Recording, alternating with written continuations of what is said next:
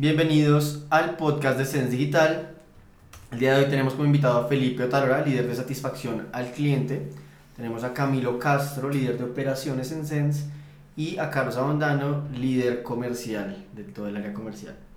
Entonces, el tema de hoy va a ser el manejo y clasificación de clientes problemáticos. Camilo nos va a dar una breve introducción a lo que va a ser el tema. Entonces, dale, Camilo. Bueno, pues nada, antes que todo, Pipe, bienvenido. Gracias. Chévere tener pues un, un área tan, tan importante dentro de nuestra empresa, pues manejamos más de 200 clientes y tenemos un excelente indicador de satisfacción. Sin, sin embargo, hay una, una, pequeña cantidad de nuestros clientes que nos presentan algunas, algunas dudas, algún tipo de, de, de, inconformidad. Entonces vamos a tratar ese tema, a ver qué tan relevante es, escuchar la, la, la opinión pues, desde distintos puntos de vista. Listo, entonces vamos a comenzar con la primera parte que es definir un poco para, para, para tratar de dar entendimiento del tema, qué es un cliente problemático para cada uno. Si quieren, comencemos por el líder de satisfacción. ¿Usted cómo definiría qué es un cliente problemático? Bueno, básicamente eh, el cliente problemático es el cliente que va a estar eh, eh, teniendo dificultades en ciertos bases que tenemos sobre la página, es decir, digamos las entregas, el kickoff.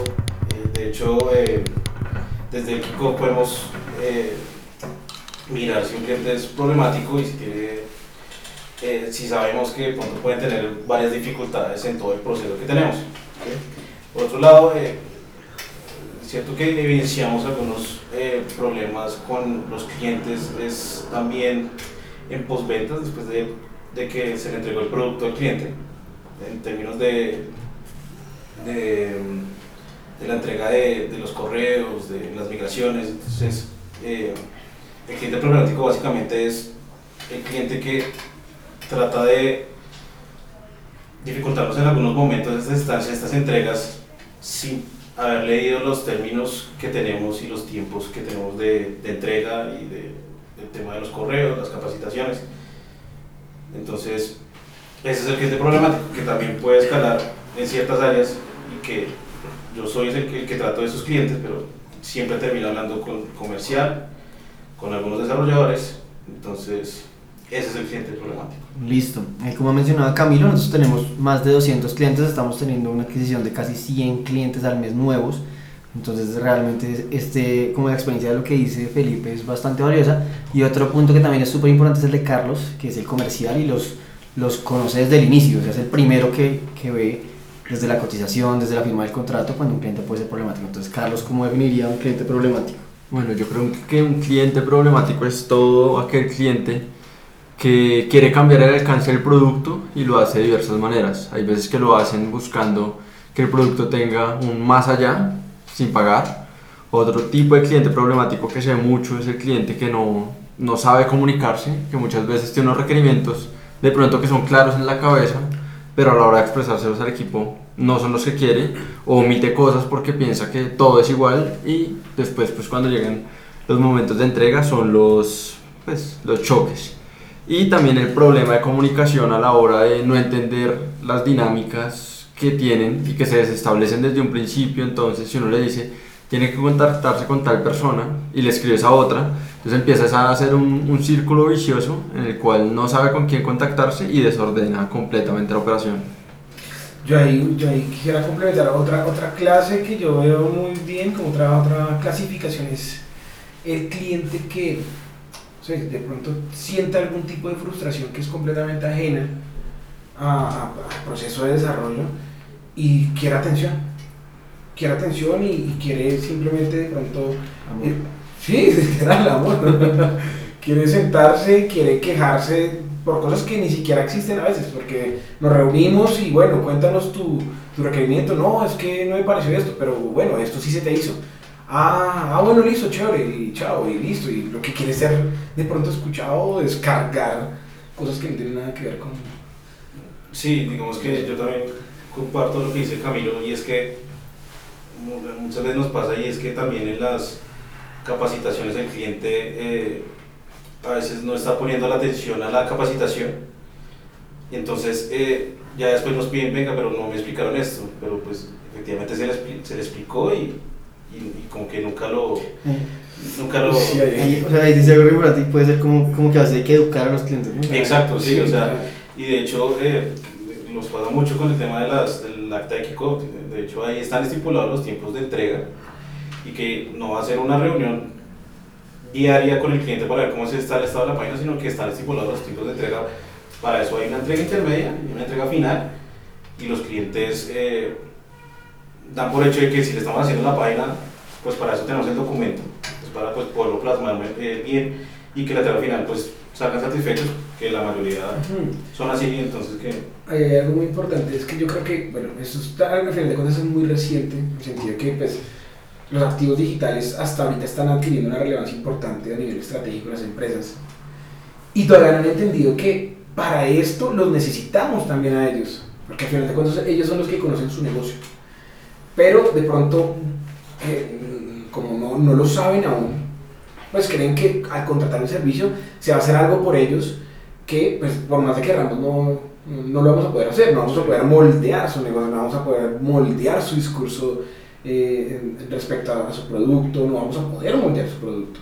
Ellos tienen que brindarnos esa información y entonces ahí es cuando yo no entiendo que es un trabajo en equipo, que nosotros somos parte de su equipo, más no somos alguien que, digamos, va, va a crearles su, su, su, su- empresa. Yo creo que, además, bueno, todos en algún momento de la vida hemos sido clientes problemáticos y pasa mucho porque uno no entiende que Claro. primero no está solo, o sea, no es el único cliente de la empresa y segundo no entiende todo el proceso que hay detrás, o sea, para la elaboración de una página web en nuestro equipo participan fácilmente 7, 8 personas del equipo que tenemos para cada página, entonces es importante que entiendan que no es como decir, no, es que esto es muy fácil, tienen que hacer esto. No, o sea, siempre hay unas dinámicas, siempre hay algo establecido. Y, y creo que lo más importante, y por eso tenemos un grado de satisfacción alto, es que somos siempre claros en el proceso va a llevar esto, pero cuando los clientes no se dan cuenta que hay un proceso, empiezan a cargar y pues esta carga no solo afecta el producto de ellos, sino los otros productos porque representan la producción y pues demás cosas. Listo, entonces ya para el siguiente tema voy a agrupar dos y es cómo surge la figura del asesor a satisfacción al cliente, que surgió hace poco acá en Sense, y cómo surge la necesidad de clasificar a clientes o, o identificar ese tipo de clientes. Entonces si quiere arranquemos con Carlos, que fue el que más sufrió eso, el que más pidió el asesor, lo pidió como por dos meses hasta que, hasta que ya vimos que era una necesidad y lo contratamos. Bueno, es importante que, que sepan que los clientes no es que lleguen a Sense y nosotros les pongamos una etiqueta de problemáticos, sino también van saliendo cosas a través del proceso, entre los cuales vamos clasificando. Yo lo pedí porque muchas veces el cliente encuentra en la parte comercial su apoyo y su aliado, que sí lo somos, pero lo somos para ser justos. Es decir, si yo le digo a una persona que le vendí una cosa que tiene tres páginas, pues le vamos a cumplir con las tres páginas. No es que él llegue y diga, no, ahora quiero cinco, ahora quiero seis, quiero que me hagas estos cambios porque, pues en verdad, todo es un reproceso, todo cuesta dinero y, y el, proceso, el problema que yo tenía mucho era con los clientes en temas de comunicación, que ni siquiera le preguntaban al equipo de desarrollo cosas que eran netamente desarrollo, sino que a mí me mandaban los textos que iban en las páginas, me hablaban de temas que son completamente ajenos al área y no entendían que había un- una persona en- encargada de eso. La llegada del asesor de satisfacción ha facilitado muchísimo el trabajo. Los clientes ya están entendiendo que tenemos una persona que está enfocada en que todos los desarrollos sean exitosos y, y poco a poco como que vamos, como decía Julián, educándolos y llevándolos por el camino que los queremos llevar, que no es un camino que nosotros digamos es que los queremos llevar acá por terquedad y porque nos va a salir más barato, sino que al contrario, nos sale mucho más costoso, pero pues la idea es tener proyectos exitosos y, y lo que yo siempre le he dicho a nuestros clientes es que nosotros queremos que se queden con nosotros por la calidad y por la satisfacción. Ahí, ahí yo creo que Charlie mencionó algo bien importante y, y es el tema de que, o sea, el asesor de satisfacción casi que es un gestor del cliente acá dentro de Sense. O sea, si uno piensa, por ejemplo, claro, cuando tiene un problema y lo rebotan por 30 áreas y uno busque y busque a ver dónde está la persona que le va a solucionar. Acá el, el líder de satisfacción es el gestor que conoce a todos y se puede encargar en 5 minutos de, que, de, de llevar un proceso para que alguien le solucione el problema. Entonces, si el, si el líder, si el asesor no estuviera, esa persona tendría que rebotar quién sabe cuántas veces y quién sabe si solucionaría su problema por sí mismo. Entonces, es una figura que es, que es bien importante. Sí, más, o sea, más que gestor yo lo veo como un canalizador, porque no es que el asesor entre y si tiene un problema de código la página pues lo corrija, pero él entiende quién le va a solucionar el problema y va a estar encima de la solución del problema. Cosa que, que pues muchas empresas y No muchos tienen. hemos tenido ese problema de que nos ponen a uno a rebotar por todas las áreas y hasta que uno se cansa y desiste o hasta que se arregla mágicamente el problema. O sí, O a la SIC. o- o sí. Vamos a mandarle la recomendación a Claro. Lucho. Listo. Entonces, siguiente tema que tengo que acaba de surgir. ¿Cómo debería ser o cómo es el perfil ideal de un asesor de satisfacción? Y arranca Camilo. Bueno, yo digo que, que es un perfil complejo, porque tiene que tener dos cosas de ambos mundos, del comercial y del operativo. El comercial porque tiene que gestionar al cliente de una buena forma, de manera tal de que se alivie el sentido, de la sensación de malestar. Entonces tiene que llegar, tiene que hablarle bien, tiene que convencerlo de que efectivamente hay una solución y tal vez eh, esto que estamos hablando de entrar en compañías en realidad nos afecta, ¿no? Porque la gente ya siente frustración de entrada cuando tiene que hacer una reclamación y entra reclamando mal porque cree que la misma gestión se le va a dar aquí Sí, internamente. digamos, Entonces, ay, dale, dale, dale. digamos que eh, eh, me ha pasado mucho eso que digamos el cliente eh, digamos, eh, tiene problemas con el equipo de desarrollo y cuando hablo con él eh, como que también se calma en el sentido de que ya saben que hay alguien que va a hacer todo el seguimiento del Exacto, problema exacto. hasta que quede arreglado, ¿sí? Entonces, eso es como que lo más importante para el cliente, que haya alguien que es decir, que yo voy a ser el que les van a botar todos los problemas y que yo voy a intentar a- a, eh, solucionarlo a medida de, digamos, claramente los problemas que, que tenga el cliente, pero que, que digamos que no solamente es, eh, es escribirle por el grupo de WhatsApp, sino que yo veo que puede que el cliente pues, sea eh, este, pues, muy de mal genio, lo que hago es llamarlos y, vea, yo voy a estar acá, voy a hacer todo el seguimiento y los voy a Tranquilo. ayudar. Todo va a estar va a No va a pasar nada. Sí, exacto, o sea, Sí. ahí ya entran con los guantes puestos y ya se calman. Y de pronto también eso mejora la comunicación del cliente con el equipo, porque si no, cuando disparan algo, muy seguramente ni siquiera se hacen entender y el equipo antes lo que hacía era que rechazaba la, la- la petición Porque no tenía tiempo no tenía para- tiempo para analizar eh, las palabras que el, el cliente nos decía en un- un- una, una tónica. Nos desviamos, nos desviamos. Sí. Retomando la pregunta Pero, bueno, sí, exacto, pero entonces, y la otra parte es la parte técnica que tiene que tener, porque además ya cuando entra el cliente, listo, ya lo tranquilizó, tiene que filtrarlo y asignárselo al área encargada. Entonces, por ende, tiene que tener un conocimiento técnico del producto, de qué falló, por qué falló, si efectivamente es algo que está dentro del alcance. Entonces, digamos que combina eh, eh, estos dos aspectos de ambos mundos. Sí, además tiene que ser una persona, ya hablando netamente del perfil, yo creo que tiene que ser una persona conciliadora, es lo primero, porque pues obviamente como cualquier empresa podemos tener errores de nosotros, o también como decimos, o sea, hay cosas que no van dentro del alcance, entonces él tiene que saber entender y tiene que ser una persona que Pues, no se va a ir exactamente, no se va a ir de nuestro lado y decir, no, es que nosotros tenemos la razón y lo que hacemos nosotros siempre lo hacemos bien, sino va a ser una persona que va a ser alguien que va a escuchar muy bien y va a saber canalizar, o sea, el factor comunicación es vital en ellos porque muchas veces, eh, pues a todos nos pasa, no sabemos expresarnos y decimos es que las cosas son así porque creemos que en nuestra mente todos, lo- todos los entienden y lo que tiene que hacer el líder de satisfacción es saber comunicar y llevar ese requerimiento a algo tan Y también saber comunicar sobre el equipo, porque Correcto. el equipo se satura cuando recibe ese tipo de, de cosas de una manera negativa. Sí, claro. O sea, como si, si ellos reciben del cliente directamente como, como viene, como, Sí, claro. como Pipe los procesa, Sí, seguramente. pues, Sí, obvio. vivirían estresadísimos. Claro. No, digamos que eh, en, el- en ese tema, eh, pues claramente uno lo asigna al, al, al, desarrollador adecuado según el, el tipo de problema que tenga. ¿sí? Entonces, pues, obviamente no se canaliza, pero pues cuando se le va a decir la orden o bueno, la petición al, desarrollo, al equipo de desarrollo, pues claramente pues, eso, venga, eh, arregle esto. Pues, de una buena forma. eh, exacto, o sea, no, no tratar de llevar la misma actitud del cliente, sino tratar de filtrarlo de alguna forma. listo. Siguiente.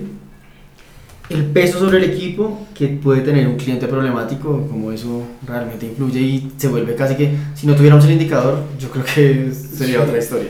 Si quiere ahí, no sé quién quiere comenzar, si Cambio o, Lucho, que son los, de, los que manejan el indicador. Yo creo que, que puede pesar, puede pesar bastante. Si, si precisamente no tenemos un indicador y no tenemos la forma de decir al equipo, oiga, está haciendo las cosas bien, de verdad, siga así, eh, sería pesado porque entonces ya ciertos requerimientos se convierten en un malestar general para el equipo. En el sentido que si alguien pidió, no sé, cambio de imágenes, la próxima vez que un cliente le pida si se lo está haciendo de buena forma, ya va a ser como, uff, otra vez. Entonces, un cliente mal manejado, un cliente que, que de verdad eh, se vuelva en un estrés, en un punto de dolor importante para el equipo, puede hacer que eso genere un malestar incluso mayor en otros Yo, clientes. yo creo que uno solo hace mucha, mucha bulla. O sea, Mucha. un solo, un solo cliente problemático hace la bulla de 10 buenos, no, de 10 de 20, Mm. si, si les digo. O sea, nosotros hemos tenido semanas en las que hay dos clientes problemáticos haciendo bulla y creemos que, mejor dicho, la satisfacción está terrible. Vamos y miramos el indicador de cuántos han quejado. Son dos. Exacto. Dos en la semana, o sea, dos de 20, por Y ejemplo. el problema es que también eh, son los mismos clientes. O sea, no, no, no, no es un problema en Se quedan en el tiempo. es- Exacto, son clientes que ya llevan dos, tres semanas y digamos se le han hecho cosas y aún así no sigue a gusto. eh, ya, digamos, cosas que piden que ya son totalmente fuera del alcance del desarrollo y siguen pidiendo y se les comenta y se les dice y al igual el problema es pertinente y sigue y ese mismo cliente puede seguir dos, tres semanas. Sí, es muy chistoso porque ahí complementando lo que dice Pipe, es un tema de que los clientes ya después de tanta pelea se quejan por el tiempo y no se han dado cuenta que ellos mismos son los que han han alargado el proceso. Es que si tenían una reunión, hacen cinco y después dicen la pelea es no por el tiempo. Entonces ya entra un grado de insatisfacción, también ya se daña la comunicación en momentos como por ejemplo las entregas. Pues ya el equipo tiene una parte de, de molestia con el cliente, el cliente tiene una parte de molestia con el equipo, entonces ya es una relación súper tensa por algo tan simple como no, ahí se les fue una coma, ya se arma una pelea gigantesca y y es bien complicado. Entonces también ya ahorita en la parte digamos comercial cuando uno entra a cobrar cartera, eh, los clientes pues a veces son bravos porque uno les cobre. Entonces son cosas que uno dice como bueno, pero le estoy al final cumpliendo con todo lo que pidió, llevándolo al, ex- al extremo y no quieren pagar o, o comienzan a sacar excusas de porque las cosas no se hicieron. Entonces pues sí, sí es molesto y pues si los emprendedores son los que nos están escuchando, hay que tener muy en cuenta este tema y como decía Julián, o sea, lastimosamente las cosas buenas nunca hacen ruido, pero una cosita mala hace un ruido gigantesco que uno, toda la empresa se entera, pero de las 100 páginas que se entregan derechas, nadie se da cuenta ni nadie se acuerda de los nombres de los clientes, pero los problemáticos sí. Sí, por eso es, es- es, al final de cuentas es responsabilidad de nosotros y pues precisamente de ustedes que nos están escuchando hacer que esas cosas resalten, resalten, que sus equipos lo vean para que de verdad puedan eh, eliminar toda esa negativa que un solo cliente puede causar en todo. Y, y más allá de eso, que tener en cuenta que el resultado finalmente es para el cliente. Si el cliente no se encarga de también colaborar con que el proceso sea bueno, el resultado no va a ser el, o sea, el ideal. Sí puede ser bueno, pero se le aseguro que sería mejor si tuviera una buena disposición todo el tiempo.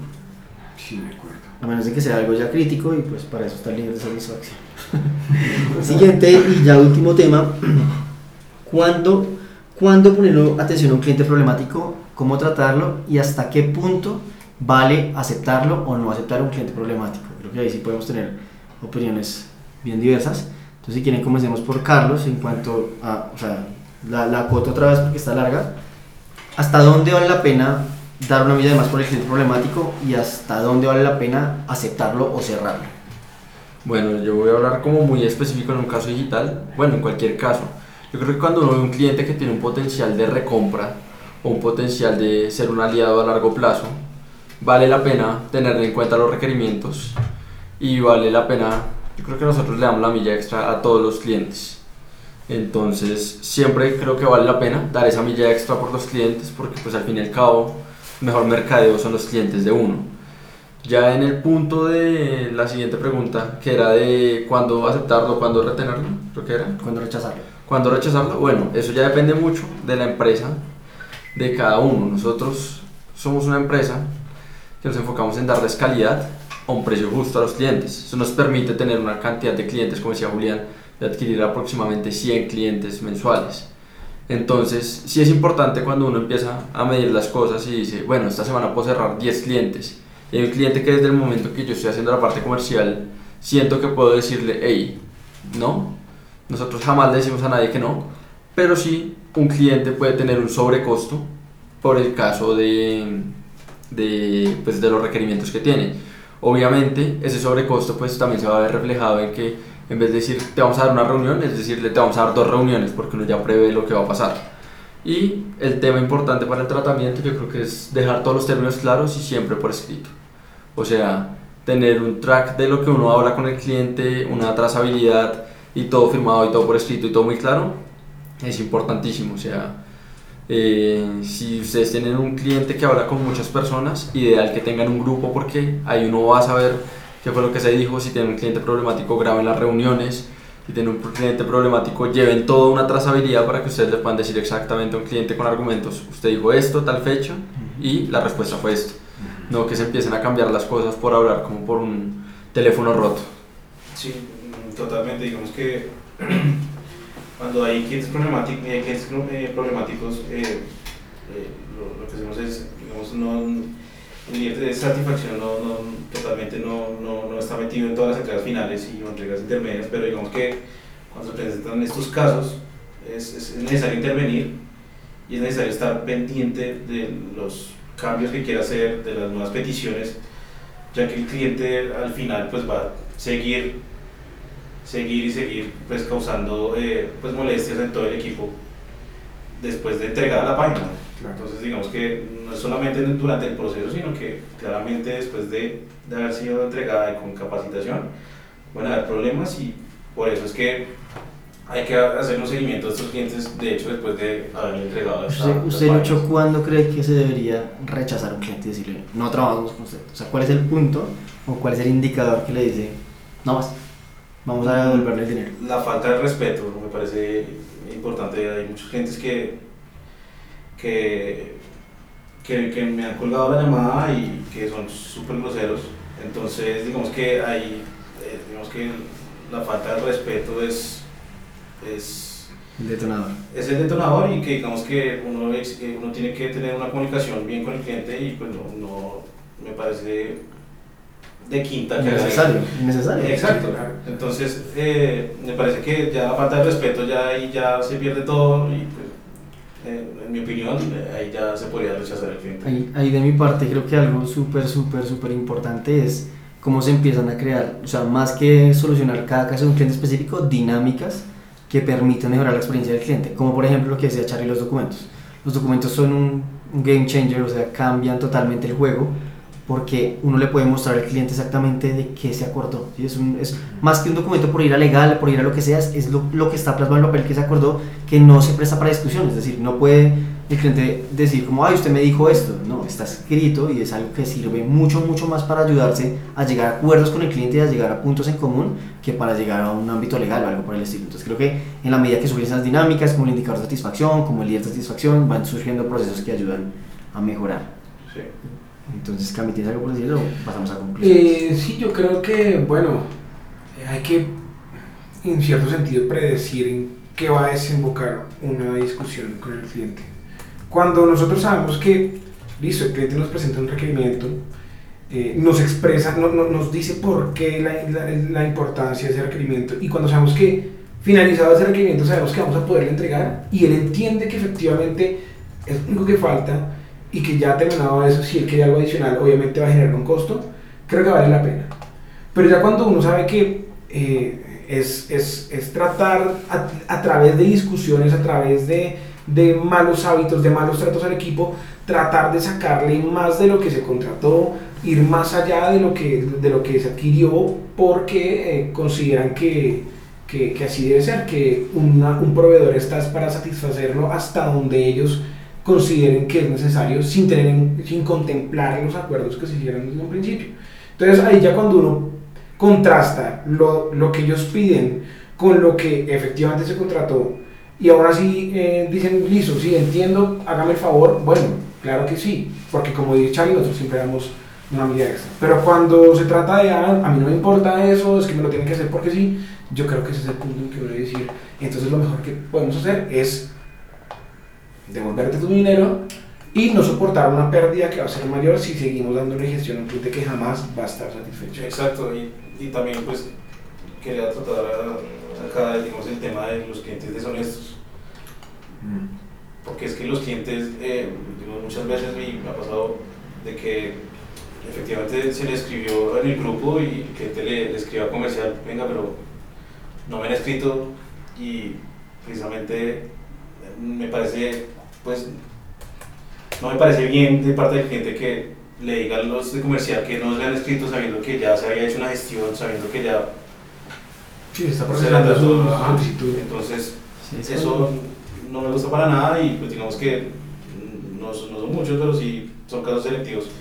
Pero entonces eh, se presentan muchos eh, esos casos y, y digamos que siempre tiene que haber una comunicación con el cliente constante y, y para ellos Yo, yo ahí voy. o sea, ya cuando uno está de este lado se da cuenta de muchas cosas. Y hoy, por ejemplo, le iba a escribir un correo alegra, como si fuera la peor plataforma de la historia, todo. Y caí en cuenta como de, estoy siendo un cliente tóxico, o sea, no es tan grave, solamente no me deja pasar la tarjeta, o sea.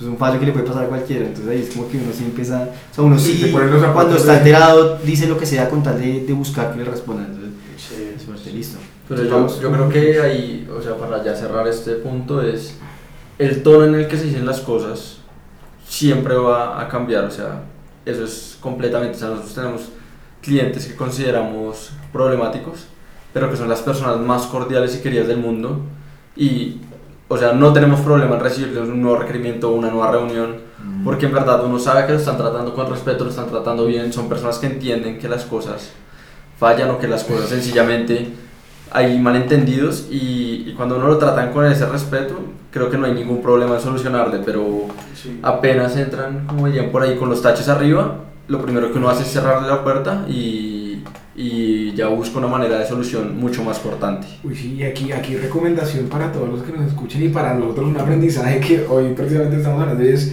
hey, detrás de las empresas hay personas. Una empresa no es un robot, hay personas que están gestionándote, que te están escuchando, que están dando lo mejor de sí mismos, Sí. que también tienen una vida, que también tienen que gestionar sus problemas con las empresas con las que contratan. Por ejemplo, pues entre empresas de telefonía. Que... Y de hosting y de... Sí, no, y los clientes también, digamos, eh, escriben a las 11 de la noche, 11 y media, 4 de la mañana, o sea, hay, hay clientes que pues, también tienen que saber lo que dice Cami, que, que uno también tiene una vida que, claro, se le va a ayudar, pero pues pues, en los tiempos laborales y, y un domingo a las 11 de la noche, o sea, New House. sí, sí, exacto, entonces, pues siempre de todo y pues y al igual siempre es un placer como tratar de ahí de poder solucionar todos los inconvenientes que hay. Listo, entonces nada, muchas gracias Pipe por, por la asistencia, gracias a todos los que se quedaron hasta el final, no sé si alguien quiere hacer un comentario final, tengan algo, o cerramos Que hasta nos, ahí que nos sigan escuchando, que aquí se hablan cosas de startups. Muchas gracias por el espacio. Hasta luego.